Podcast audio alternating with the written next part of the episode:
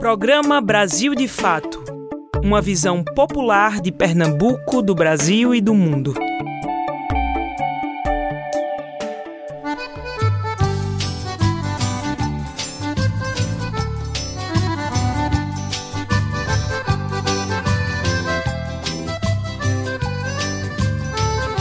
Não posso respirar, não posso mais nadar.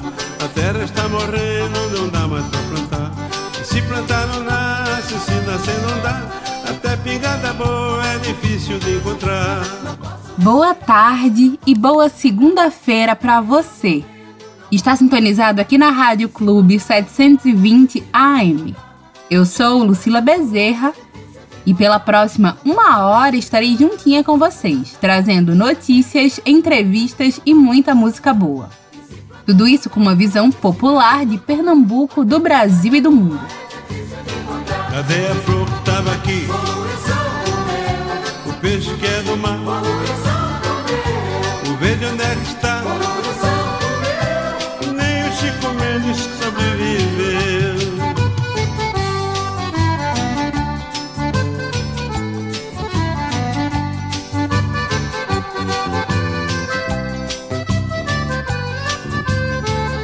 Não posso respirar, não posso mais nadar. A terra está morrendo, não dá mais pra plantar. Se plantar não nasce, se nascer não dá. Até pingada boa é difícil de encontrar. Não posso respirar, não posso mais nadar. A terra está morrendo, não dá mais pra plantar. E se plantar não nasce, se nascer não dá. Até pingada boa é difícil de encontrar. Cadê a flor daqui? O peixe que é do mar.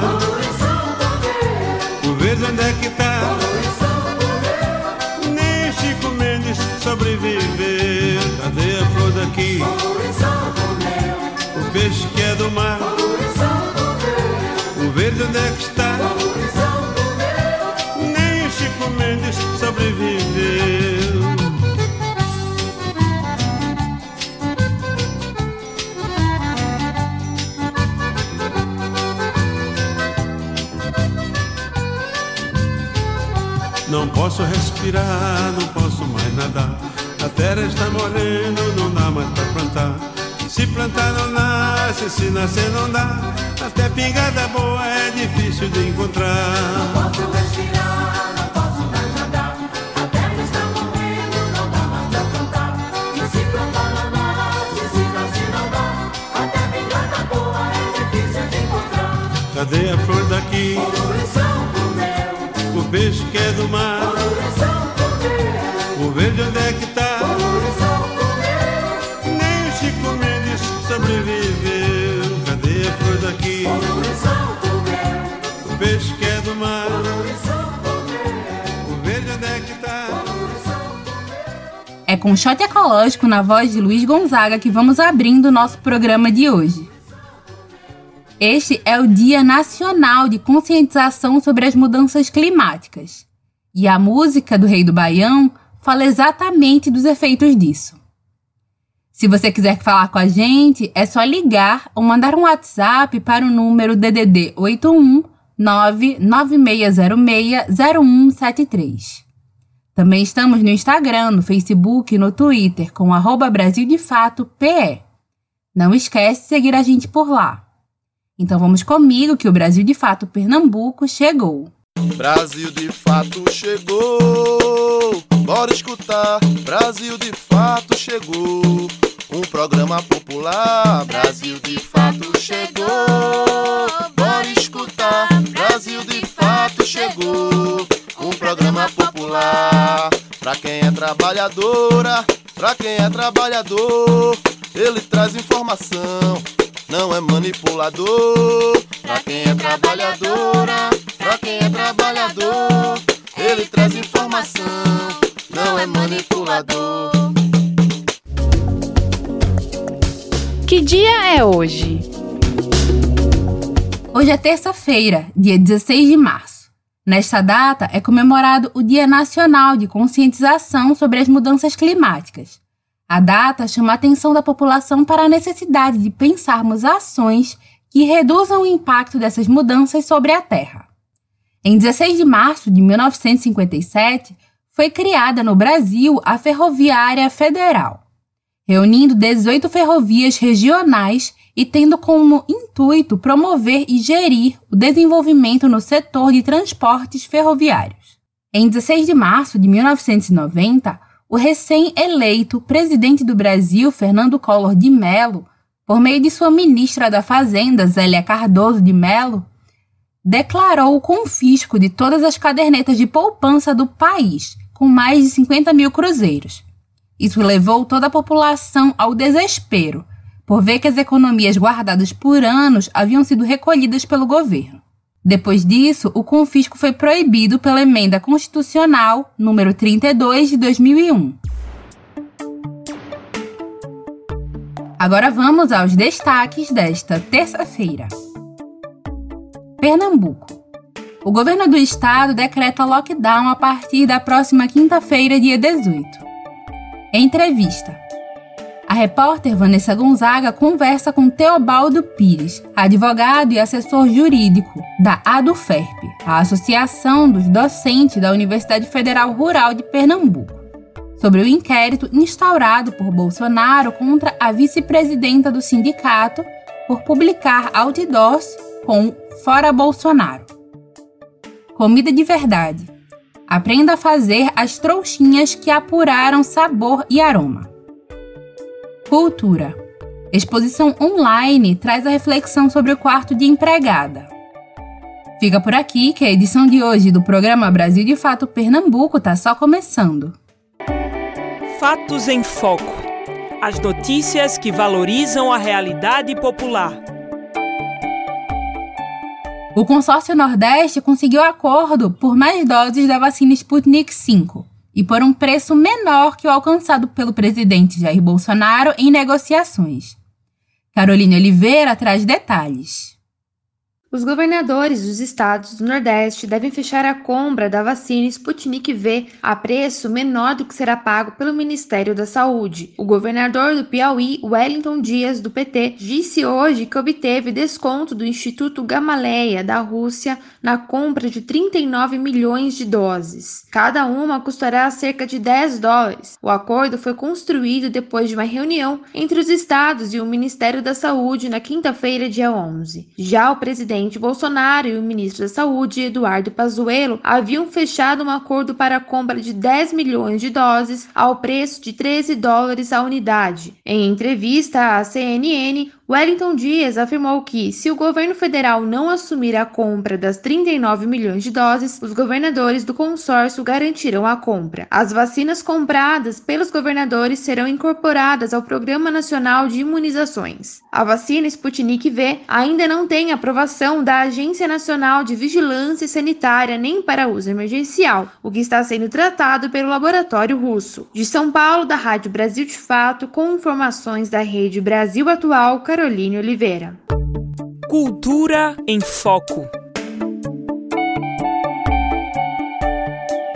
O cantor alindense Afroito lançou o videoclipe na faixa Lamento. O clipe foi filmado em lugares muito conhecidos pelos recifenses, como o Largo de Santa Cruz, próximo ao Mercado da Boa Vista, no centro da cidade. Além disso, a bailarina Kilderi Iara faz uma performance de dança nas calçadas ao ritmo da música. O single traz referências do coco e da cultura popular pernambucana e faz parte do álbum Menga, que será lançado em 26 de março. Então vamos ouvir Lamento na voz de Afroito. Niga não vá, niga não vá, eu quero samba, mas tu Nega não vá, nega não vá morar em Caruaru. Nega não vá, nega não vá, lá não tem nada pra tu. Nega não vá, nega não vá, eu quero teu corpo nu. Se tu voltar, se tu voltar, prometo que vou mudar. Se tu voltar, se tu voltar, a gente vai se casar. Se tu voltar, se tu voltar por que cantar. Se tu voltar, se tu voltar, nunca mais eu vou chorar. Vou te esperar, vou te esperar. te esperar, vou te esperar o tempo que precisar.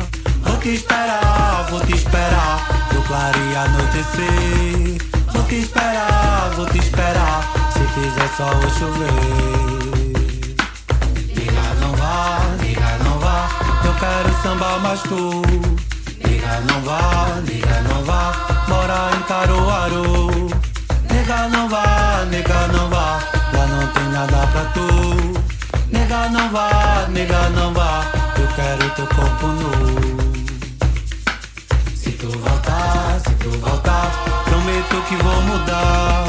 Se tu voltar, se tu voltar, a gente vai se casar. Se tu voltar, eu vou ter por que cantar. Se tu voltar, se tu voltar, nunca mais eu vou chorar. Vou te esperar, vou te esperar, como espera Deus voltar. Vou te esperar, vou te esperar, o tempo que precisar.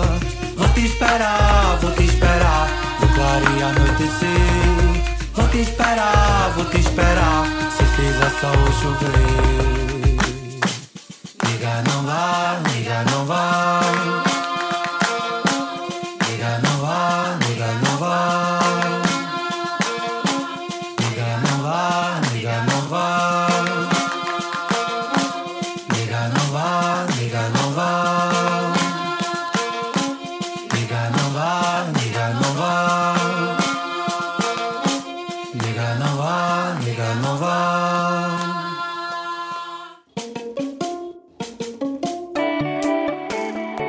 Entrevista Brasil de Fato.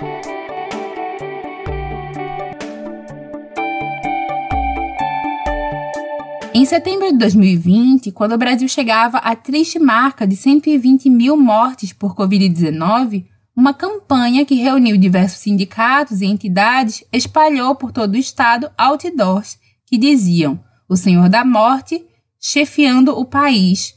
No Brasil, mais de 120 mil mortos por Covid. E fora Bolsonaro. Uma dessas organizações é a Associação dos Docentes da Universidade Federal Rural de Pernambuco, a ADUFERP, que agora está sendo indiciada a pedido do presidente Jair Bolsonaro. Para falar sobre o tema, a repórter Vanessa Gonzaga conversa com Teobaldo Pires, advogado e assessor jurídico da ADUFERP. É, a primeira coisa que eu queria te perguntar, Teobaldo, é que é, aconteceu nesse chamamento a pedido do presidente Jair Bolsonaro para que a Polícia Federal abrisse um inquérito criminal para apurar a colocação de outdoors da ADUFERP, né, que responsabilizavam o presidente pelo alto número de mortes causados pela Covid-19. É, como assessor jurídico do sindicato, queria que tu me falasse um pouco como foi que o sindicato recebeu essa notícia, né? Não, o, nós fomos notificados, no caso a presidenta, a ex-presidenta, né? Foi comunicado pela própria delegada, né, de que ela seria ouvida nesse inquérito, né? E foi semana passada surgiram, né? Tive acesso a, aos autos do inquérito. O, a solicitação de abertura do inquérito partiu do próprio presidente da República. Né? Ele, ele endereçou um ofício ao ministro do Estado da Justiça e Segurança Pública, o André Luiz Mendonça, né, pedindo a instauração do procedimento. Né. Foi, foi instaurado o procedimento na Polícia Federal, que é um inquérito, né, e houve a oitiva, né, tanto da Érica, né, quanto da empresa que veiculou a matéria, para saber quem tinha pago tudo. Né, foi a do FERP, né? E é, estamos aguardando agora a conclusão do inquérito, né, que deverá ser remetido ao Ministério Público. Né? Mas, assim, está muito tranquilo, porque é, tudo foi colocado ali, as críticas que possa fazer um administrador público, né? qualquer pessoa que se insere na vida pública, política, ela está suscetível a críticas. Entendeu? Então ela pode se ofender e achar que pode estar processando todo mundo. Na verdade, é, não se trata nem de um sentimento de ofensa. A intenção dele é de retaliar, é de, de reprimir qualquer manifestação contrária a ele. né? mas a Constituição Federal ela assegura a liberdade de expressão, assegura a liberdade sindical, né? a, a, a liberdade de opinião.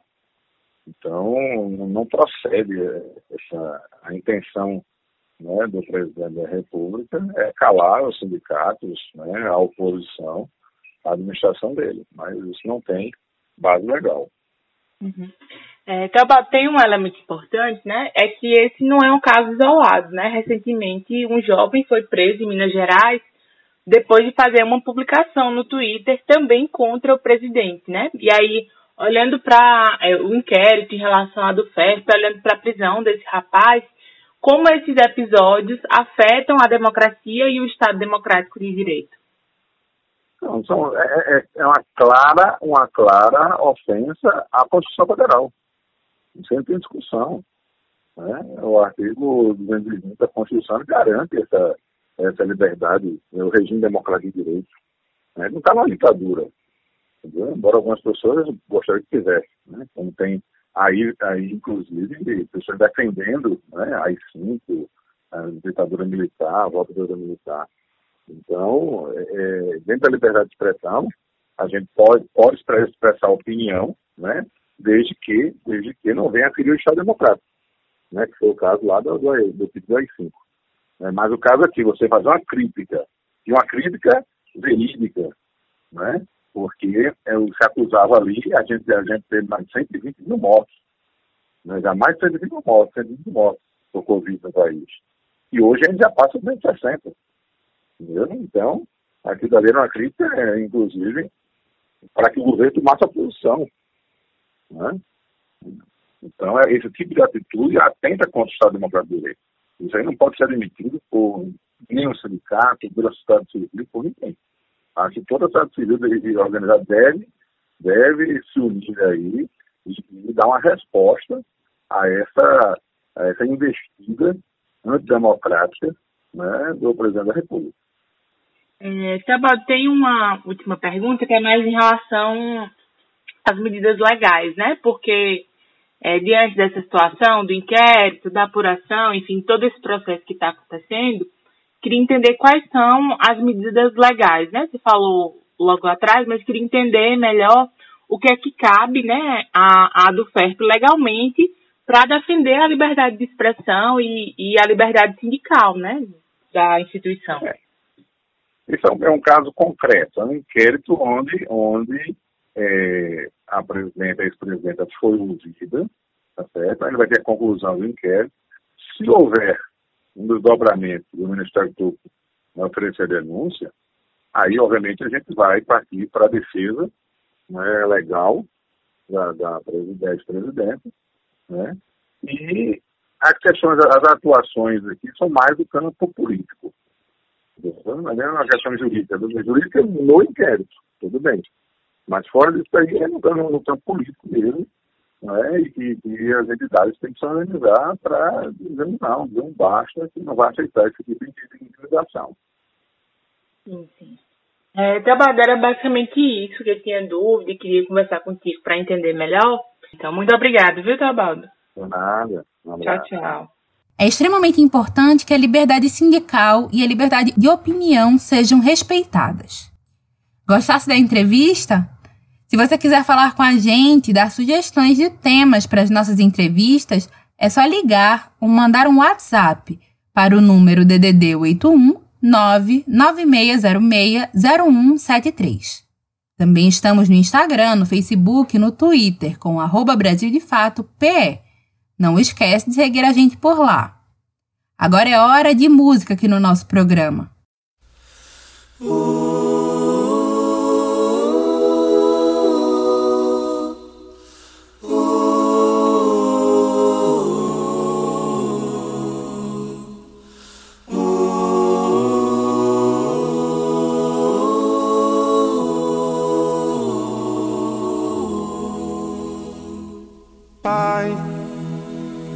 Afasta de mim esse cálice. Pai, afasta de mim esse cálice. Pai, afasta de mim esse cálice. de vinho tinto de sangue, Pai. Afasta de mim esse cálice, Pai. Afasta de mim esse cálice, Pai. Afasta de mim esse cálice de vinho tinto de sangue. Como beber dessa bebida amarga, tragar a dor, engolir a labuta. Mesmo calada a boca, resta o peito. Silêncio na cidade não se escuta. De que me vale ser filho da santa? Melhor seria ser filho da outra. Outra realidade menos morta. Tanta mentira, tanta força bruta. Pai, Pai, afasta de mim esse cálice. Pai, afasta de mim esse cálice. Pai, afasta de mim esse cálice de vinho tinto de sangue. Como é difícil acordar calado. Se na calada da noite eu me dano, quero lançar um grito desumano, que é uma maneira de ser escutado. Esse silêncio todo me atordoa. Atordoado eu permaneço atento na arquibancada para qualquer momento ver emergir o monstro da lagoa. Pai, Pai, afasta de mim esse cálice. Pai, afasta de mim esse cálice. Pai, afasta de mim esse cálice de vinho tinto de sangue.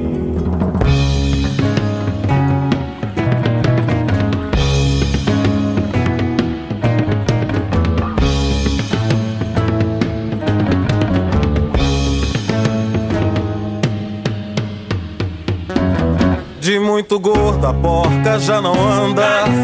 De muito usada a faca já não corta. Como é difícil, pai, abrir a porta. Essa palavra presa na garganta. Esse pileque homérico no mundo.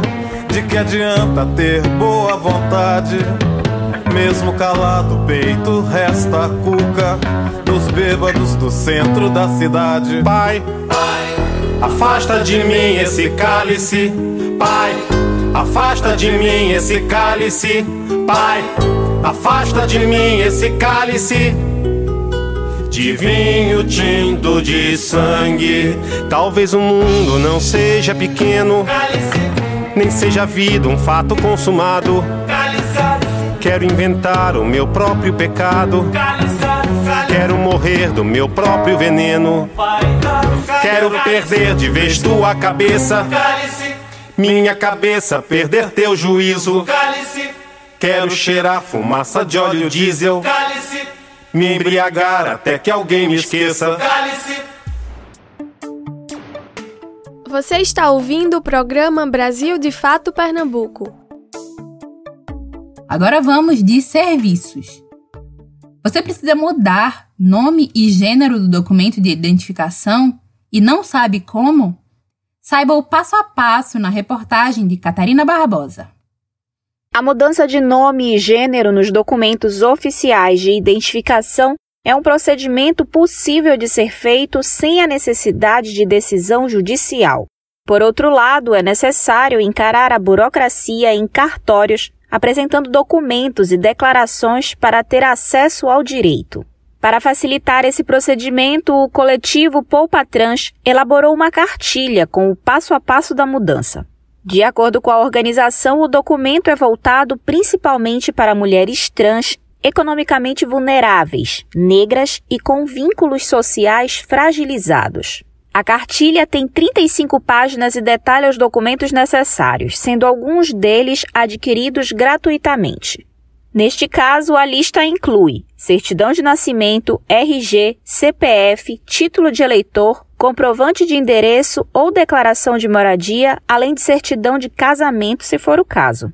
Além dos documentos, é preciso uma lista de certidões. Tendo em mãos todos os documentos e certidões, a retificação pode ser solicitada em qualquer cartório. Para saber mais detalhes sobre o assunto, procure a versão online desta matéria no site brasildefato.com.br. De Belém, do Pará, da Rádio Brasil de Fato, Catarina Barbosa. O papelote de peixe é uma receita que apura com sabor e aroma. Você sabe como fazer? A cozinheira Letícia Massula ensina o passo a passo no quadro Comida de Verdade. Vamos conferir. Comida de Verdade. Olá, ouvintes da Rádio BDF. Tudo bem com vocês? Quem fala de cá é a Letícia, cozinheira de Pirinópolis. Páscoa chegando, muita gente me pediu uma opção de peixe e eu me lembrei na hora do papilote que é um método bacana de fazer peixe e que fica uma graça, já que os tais papilotes são trouxinhas muito bonitinhas que a gente faz, que podem ser de papel alumínio, papel manteiga ou folhas, como por exemplo a folha de bananeira. O peixe assa lá dentro da trouxinha, quase que no vapor, e depois ela é levada à mesa e quando a gente abre, sobe aquele aroma delicioso, toma conta da casa inteira. Pensa na alegria que é isso. Como se não bastasse esse resultado final bacanudo, perfumado, o tal papilote é simples e rápido de fazer. E é uma das maneiras que não tem como errar no peixe. Fica sempre no ponto. E o mais bacana, depois que aprende a técnica, você pode fazer com os ingredientes que tiver à mão.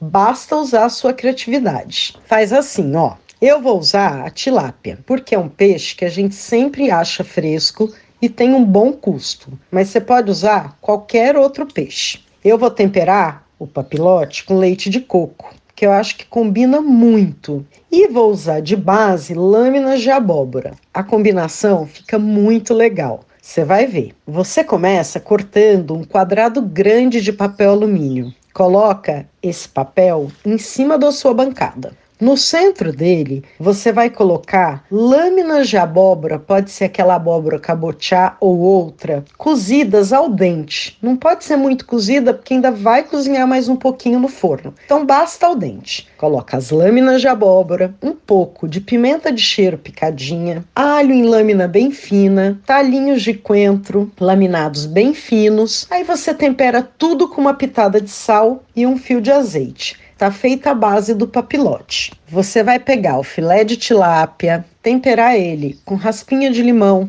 sal e pimenta do reino, vai colocar sobre aquela base de vegetais e em cima dele coloca uma rodela de tomate. Aí você começa a fechar a trouxinha de papel alumínio e deixa uma pequena abertura no topo. É por ela que você vai colocar meia xícara de leite de coco. Fecha a trouxinha. É importante você deixar um espaço com ar dentro da trouxinha. É assim que o calor vai circular e vai cozinhar o peixe como se ele tivesse sido cozido numa panela. É uma panela feita de papel. Aí é só aquecer o forno na potência bem alta e assar essas trouxinhas por 12 a 15 minutos, dependendo da potência do seu forno. Na hora de servir, abra o papilote, salpica com folhas de coentro e cebolinha verde laminada. Em geral, eu sirvo com arroz branco para acompanhar, mas nem precisa. Gostou? Então, se você fizer aí em casa, já sabe, passa aqui para contar e para mais receitas como essa, acesse o meu blog cozinhadamatilde.com Beijocas e boa Páscoa! Pernambuco em Foco. O governo de Pernambuco decretou quarentena em todo o território do estado. A partir da próxima quinta-feira, dia 18, até o domingo da outra semana, dia 28. Durante este período, serão permitidas apenas as atividades essenciais. A decisão tem o objetivo de conter o novo avanço da doença atualmente com a taxa de ocupação das UTIs acima dos 95%.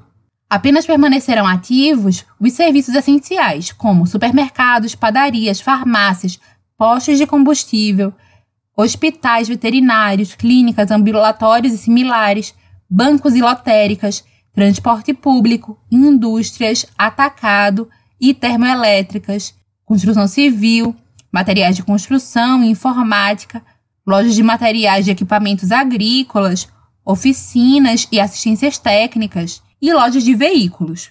Para saber mais e conferir o decreto completo do governo, acesse www.pecontracoronavírus.pe.gov.br. Você está ouvindo o programa Brasil de Fato Pernambuco. Extra! Dados do IBGE mostram que a população feminina e negra é a mais atingida pela crise econômica. Douglas Matos traz mais informações sobre a situação das mulheres na pandemia.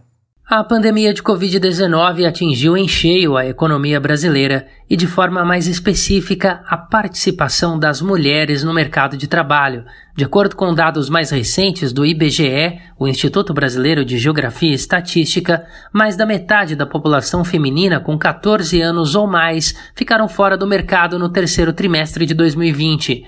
Isso significa que a taxa de participação das mulheres na força de trabalho do país empregadas ou desempregadas em busca de emprego ficou em apenas 45,8%, enquanto a dos homens ficou em 65,7%. Já a taxa de desocupação, que representa o índice de desemprego, foi de cerca de 13% para homens e 17% aproximadamente para mulheres, e quase 20% para mulheres negras.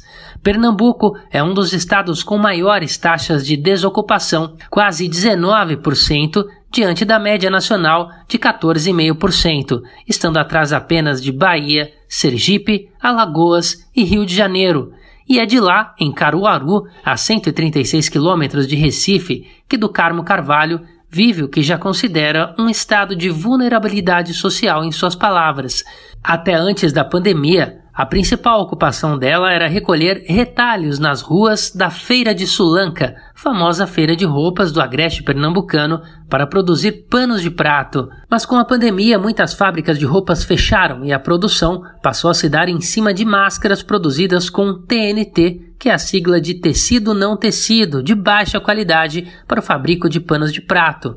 Hoje, a mãe de sete filhos e avó de quatro netos vive em uma casa pequena com três famílias formadas por seus filhos, com a ajuda do Bolsa Família. Hoje, a gente estamos vivendo abaixo da linha da pobreza, estamos caminhando para a miséria, estamos caminhando para ter um país de muitos suicídios, um país de pessoas com transtornos mentais, porque você tem que estar forte para você segurar uma família ter que antigamente a gente escolhia um dia, é, no dia se comia de manhã ou à tarde ou à noite. Em tom de desabafo, do Carmo relata que simples coisas do cotidiano se tornam graves desafios na situação de vulnerabilidade econômica e social em que vivem. Mas nós mulheres que temos que render o arroz, temos que render a carne, render o ovo, dividir o ovo em dois para duas pessoas e agora o gás, que a gente tem que estar tá fazendo o arroz escorrendo água para botar noutra comida para aproveitar a quintura. Nós mulheres estamos com dificuldade até mesmo de o luxo de comprar nossos mods, porque cadê o dinheiro? Tem que comer. Isso vai prejudicando a questão do higiene, né, do shampoo, de algumas coisas que hoje está sumindo da cabeça das mulheres, né? Lavar um cabelo com shampoo, usar um, uns produtos de higiene.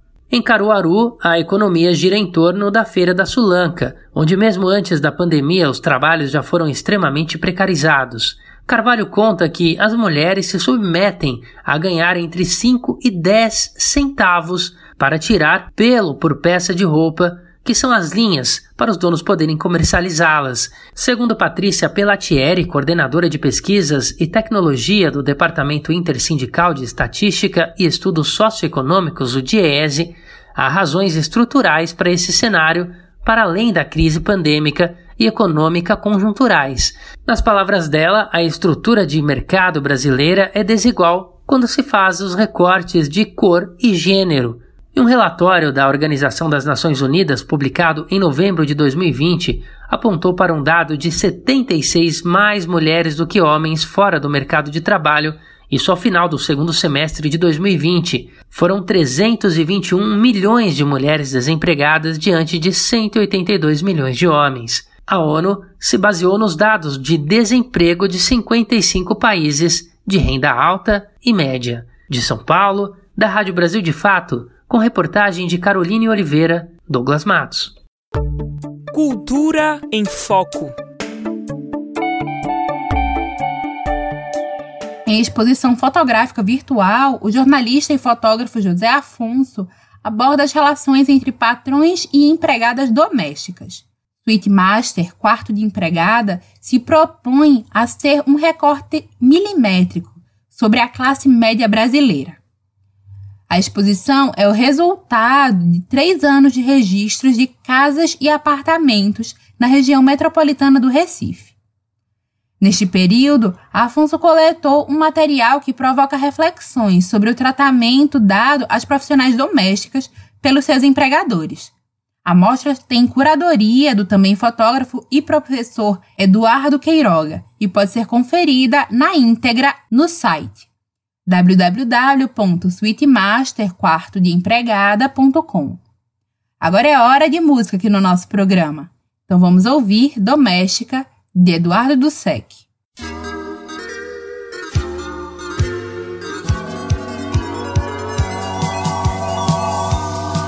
Foi trabalhar recomendada para dois gringos.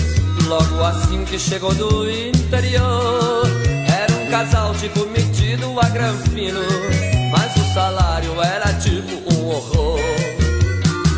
A tal da madame tinha mania esquisitona de bater. Lhe baixava a borrada quando a coisa tava errada, não queria nem saber.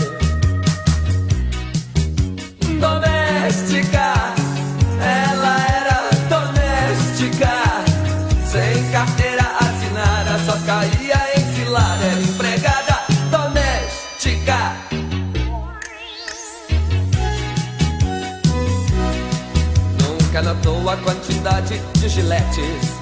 Não reparou a mesa espelhada do salão. Não perguntou o que, que era um papelote. Baixou o som e ela entrou no camburão. Na delegacia, sua patroa americana ameaçou. Lembra que eu sou uma milionária? Eu fungava degripada, não seja otária, por favor.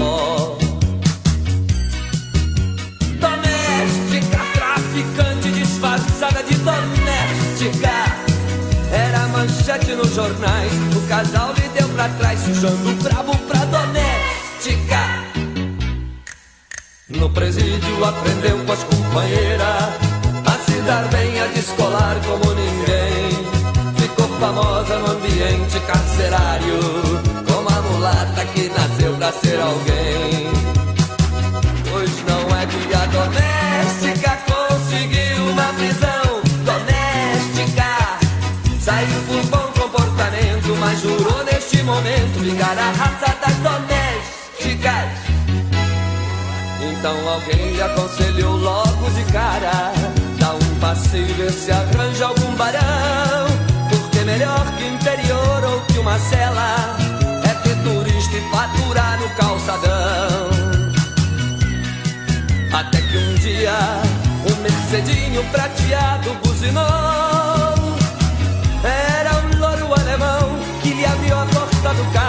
tacou um bofetão doméstica, virou uma baronesa doméstica. Mesmo com as caras do barão, segurou a situação, levando uma vida doméstica. Realizada em sua mansão em Stuttgart, ouvindo Mozart, Beethoven de montão, com um pivete mulatinho como o barão. Precisou de uma babá, botou um anúncio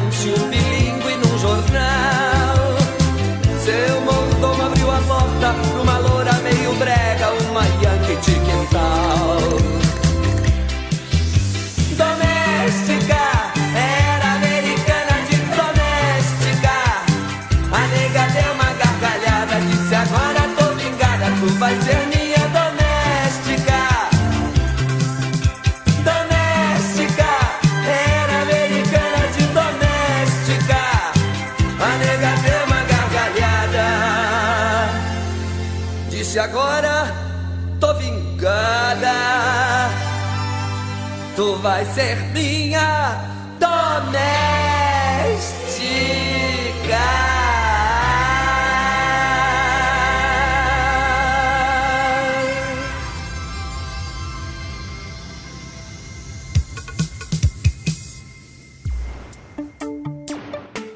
Você está ouvindo o programa Brasil de Fato Pernambuco.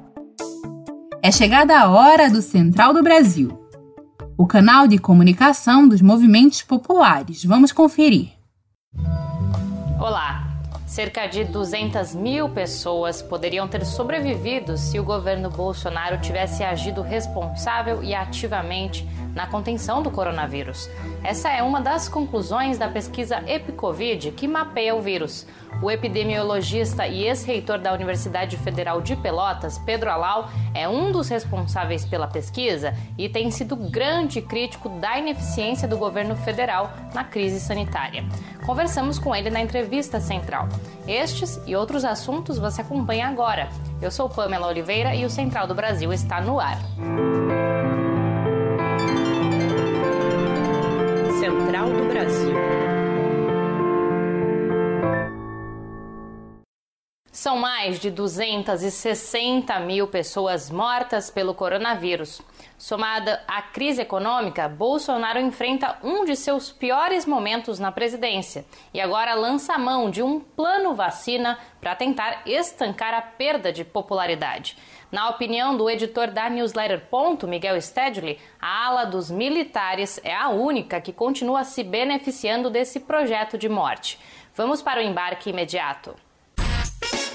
Embarque imediato. Na prática, Bolsonaro só tem um interesse: garantir a sua reeleição e proteger os negócios dos filhos e das milícias. E no caso da pandemia da Covid-19, ele não tem a menor ideia do que fazer.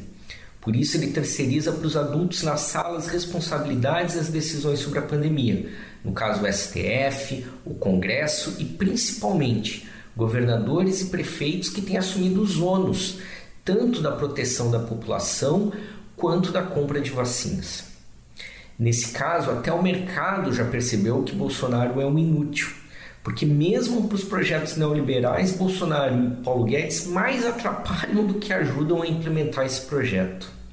Na prática, Bolsonaro continua sendo funcional apenas para o setor que o colocou no Planalto, o Partido Militar, aquele grupo de militares que conspirou contra Dilma Rousseff, que garantiu Michel Temer e que permitiu a eleição de Bolsonaro.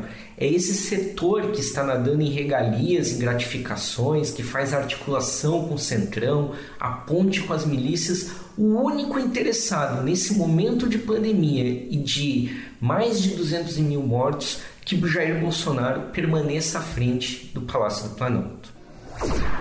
Nesta segunda-feira, dia 8, a notícia da anulação das condenações do ex-presidente Lula pelo Supremo Tribunal Federal adicionou mais um elemento ao caldeirão de fatos políticos que, entre outras coisas, levaram à exclusão de Lula das eleições presidenciais. Agora, processos contra Lula retornam à primeira instância da Justiça. Ainda está em jogo a suspeição do ex-juiz Sérgio Moro. O repórter Afonso Bezerra nos ajuda a entender os desdobramentos desse caso. Nacional.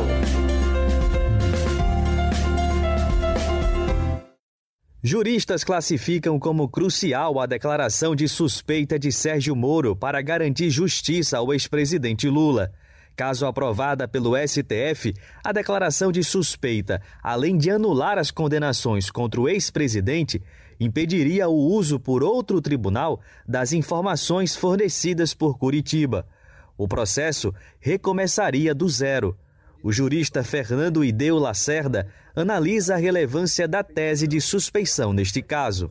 Então, a tese alegada em habeas corpus da suspeição, ela naturalmente precede a da competência em razão do território em razão do local dos fatos. Mas não é só isso, né? Mas não é só isso. Há desdo, os desdobramentos provocados pela pelo reconhecimento da suspeição são mais amplos, são mais extensos do que aqueles provocados pela incompetência territorial. A advogada criminalista Priscila Pamela Santos classifica o reconhecimento da suspeição como um instrumento de defesa da democracia o reconhecimento da suspeição ele é imprescindível para restabelecer um, um, Estado democrático, né, para restabelecer a importância de um processo democrático e para que também é isso, esses, esse, essas violações todas que, que houver, que, que, que foram praticadas aí contra o ex-presidente, que elas possam de fato ser sanadas. O ministro Edson Fachin decidiu na segunda-feira, dia 8, anular as condenações contra o presidente Lula, declarando a incompetência da 13ª Vara de Curitiba. Agora, o processo volta a estaca zero e deve ser julgado pela Justiça Federal do Distrito Federal. Atividades financiadas pelos recursos da Lei Aldir Blanc em socorro às trabalhadoras e trabalhadores da cultura estão voltando a movimentar a cena artística ao redor do país todo. E os benefícios não são apenas aos profissionais do setor. Nayatawane nos leva pelos trilhos do Brasil e nos mostra os impactos dessa política pública. Trilhos do Brasil.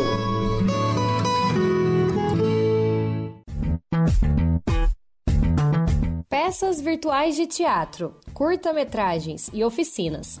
Esses são apenas alguns de vários projetos culturais que estão movimentando este cenário nos diversos estados brasileiros. Os trabalhadores da cultura, que foram fortemente afetados pela pandemia, estão fomentando o setor com o benefício conquistado através da Lei Aldir Blanc, que atendeu mais de 700 mil pessoas em 2020, segundo o IPEA. Raildon Lucena é produtor cultural no Rio Grande do Norte e produziu diversos projetos culturais com auxílio emergencial dos trabalhadores da cultura. No momento em que você é, recebe um recurso para um edital cultural, você vai precisar contratar pessoas, você vai é, precisar é, de serviços. Então, você faz com que aquela economia gire. Então, é um, é um, é um valor que entra no município através dos projetos culturais, que levam entretenimento para a população. A Lei de Emergência Cultural traz o um mínimo de reconhecimento e apoio aos trabalhadores deste importante setor, como é o caso da produtora Bianca Madwell, que, com o benefício da Aldir Blanc, conseguiu colocar em prática um projeto de bibliotecas comunitárias nas periferias de Porto Alegre.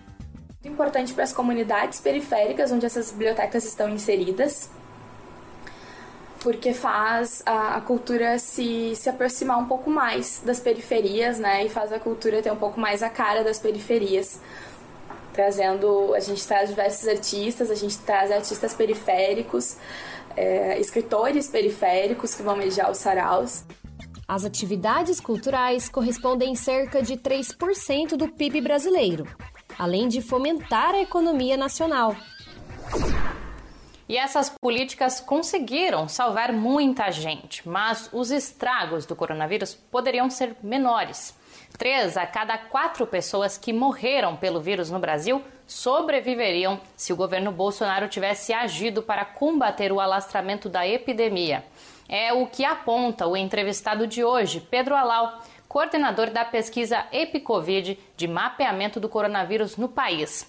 Alau tem sido perseguido por expor resultados como esses. A entrevista é de Jonatas Campos. Entrevista Central. Conosco hoje na entrevista central o Dr. Pedro Alau. Ele é epidemiologista, professor da Universidade Federal de Pelotas, no Rio Grande do Sul, e coordenador da EpiCovid-19, o maior estudo epidemiológico sobre o coronavírus no Brasil. Vamos falar sobre isso com ele. Doutor, obrigado pela sua disponibilidade para nosso programa.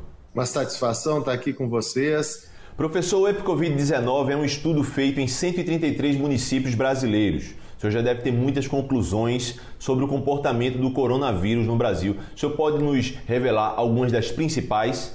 O resultado que mais chamou a atenção da população foi aquele que nós divulgamos no meio do ano passado, de que há no Brasil seis ou sete vezes mais infectados do que o que aparece nas estatísticas oficiais. Então, quando a gente olha esses números diários aí, agora estamos perto aí de 11 milhões de casos, na verdade isso quer dizer que nós já temos provavelmente cerca de 50 milhões de pessoas que já tiveram contato com o vírus no Brasil. Esse sempre foi o resultado mais bombante do EpiCovid, mas tem outros. O EpiCovid, por exemplo, foi um dos primeiros estudos do mundo a mostrar que criança pega tanto Covid quanto adulto. Felizmente os casos são mais leves, mas criança pega na mesma chance que adulto. O EpiCovid também mostrou, e foi um dos primeiros do mundo a mostrar, a importância desse sintoma, perda ou alteração de olfato e paladar, parar de sentir o cheiro ou o gosto das coisas, que acontece em seis de cada dez pessoas com, essa, com esse vírus. Dá para demonstrar o quanto é importante a ciência. O senhor afirmou que três de cada quatro mortos pelo coronavírus poderiam ser evitados. Três de cada quatro mortes. Nesse momento tão grave, é, ainda é importante a testagem em massa. O Brasil nunca fez testagem, eu acho que, que a, a, sua pesquisa também demonstrou isso. Primeiro, vamos falar dessa coisa de três de cada quatro mortes. Isso não pode passar desapercebido. Né? O que eu estou dizendo é que 200 mil das 265 mil mortes que aconteceram aqui no Brasil por Covid-19 teriam sido evitadas se o Brasil fosse mediano no combate à pandemia. Eu não estou falando ser que nem a Nova Zelândia, Singapura, Coreia, que são os melhores lugares do mundo no enfrentamento. Se a gente tivesse na média, a gente tinha evitado 200 mil mortes. 200 mil famílias não estariam em luto. E uma das razões pelas quais o nosso desempenho é tão vexatório é porque a gente nunca testou em larga escala testagem numa doença, numa epidemia como essa, de uma doença transmissível, ela não é para contar casos. Doutor, e um dos fatores, um dos fatores para evitar mortes são as vacinas. O Brasil está se utilizando de duas vacinas diferentes. A vacina da Pfizer tem se mostrado bastante eficaz em vários países no mundo. Por que o governo brasileiro não avança nessa negociação para que mais essa vacina entre aqui na nossa, digamos, cartela de vacinas para a população? O governo federal tem sido uh, vergonhoso na negociação da compra das vacinas. Né? No ano passado, a Pfizer doou mais de 70 milhões de doses para o Brasil. Imagina a nossa situação se já tivéssemos essas 70 milhões de doses. Uh, e o governo federal simplesmente não respondeu, não, não deu conta da, da demanda. Então, assim, tanto a vacina da Pfizer, quanto a da Janssen, quanto a da Moderna, Sputnik, tem várias vacinas que precisam entrar no Brasil o mais rápido possível para aumentar as nossas taxas de imunização. Um deputado federal do seu estado lhe processou, é, o senhor fez um termo de ajustamento de conduta. É, como está essa situação dessa perseguição às suas opiniões é, nos, nos meios de comunicação pelo governo federal? Olha, um deputado da base bolsonarista chamado Alcíbio, aqui do Rio Grande do Sul, ele protocolou uma denúncia na CGU, essa denúncia foi apurada pela CGU, a CGU imediatamente descartou a possibilidade de qualquer falta funcional grave cometida por mim, e então só vislumbrou uma possível infração de um artigo específico lá, que seria uma, em tese, uma infração de baixo potencial ofensivo. Exatamente para a economia de recursos e evitar que vários servidores públicos fiquem despendendo horas num processo que não faz sentido algum, existe a possibilidade da assinatura de um TAC. Então, eu conversei eu, o professor Heraldo, que é o outro acusado, junto com meus advogados, e a gente achou por bem assinar esse termo, uh, arquivar esse processo. Vamos para a nossa dica cultural. Estamos na semana de jornada de luta das mulheres e hoje trazemos um trio que recorre aos estímulos sonoros para expressar capacidades técnicas, sensíveis e criativas. Vamos conhecer a produção de Vanessa, Lua e Juliana. Parada Cultural. Olá, pessoal. Meu nome é Vanessa Nicolave. Oi, eu sou a Lua. Eu sou Juliana e nós três somos da Rádio Raio, que é um programa de rádio que passa na Antena Zero, uma web rádio, e um pouco a ideia desse programa é a gente trazer semanalmente estímulos sonoros. Então, são conversas, desabafos, entrevistas, misturado com indicações musicais, tudo para a gente estimular um pouco a nossa vida, nosso cotidiano. E na Rádio Raio a gente tem a experiência de passar pelo processo criativo também fazer roteiro, pensar em tema, construir, não só essa parte técnica que é, é, produzida basicamente por a maior parte por homens e a gente tá, tomou para si o processo todo e tá dando super certo. É, então, cada semana é uma de nós que apresenta, então os episódios são bem distintos. É, acho que é um espaço livre da gente colocar o que a gente está afim de fazer. Então eu convido todo mundo a ouvir a Rádio Raio toda semana, quarta-feira, às 11 na antenazero.com. Os programas da Rádio Raio são muito bacanas e dá para ouvir em vários momentos do dia. Acesse lá e dá uma conferida. Com isso, eu encerro o programa de hoje. Te espero amanhã. Até!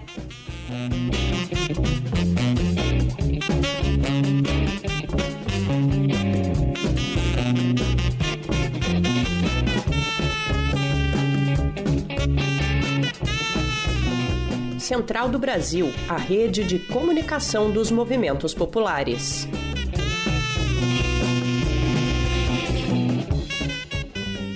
Estamos terminando o programa Brasil de Fato Pernambuco de hoje. Para os ouvintes que queiram entrar em contato com a gente, basta encaminhar uma mensagem de WhatsApp ou ligar para o número DDD 819 9606 0173. Temos também contato de e-mail pelo pernambuco.radio@brasildefato.com.br. Também estamos no Instagram, no Facebook e no Twitter com arroba Brasil de Fato PE. Não esquece de seguir a gente por lá, tá certo? Obrigada pela sua companhia e pela sua audiência. Na segunda-feira estaremos de volta às duas da tarde com mais uma edição do Brasil de Fato Pernambuco. Programa Brasil de Fato uma visão popular de Pernambuco, do Brasil e do mundo. Acompanhe as notícias também pelo site digitando brasildefato.com.br, pelo facebook.com barra Brasil e twitter barra Brasil de Fato.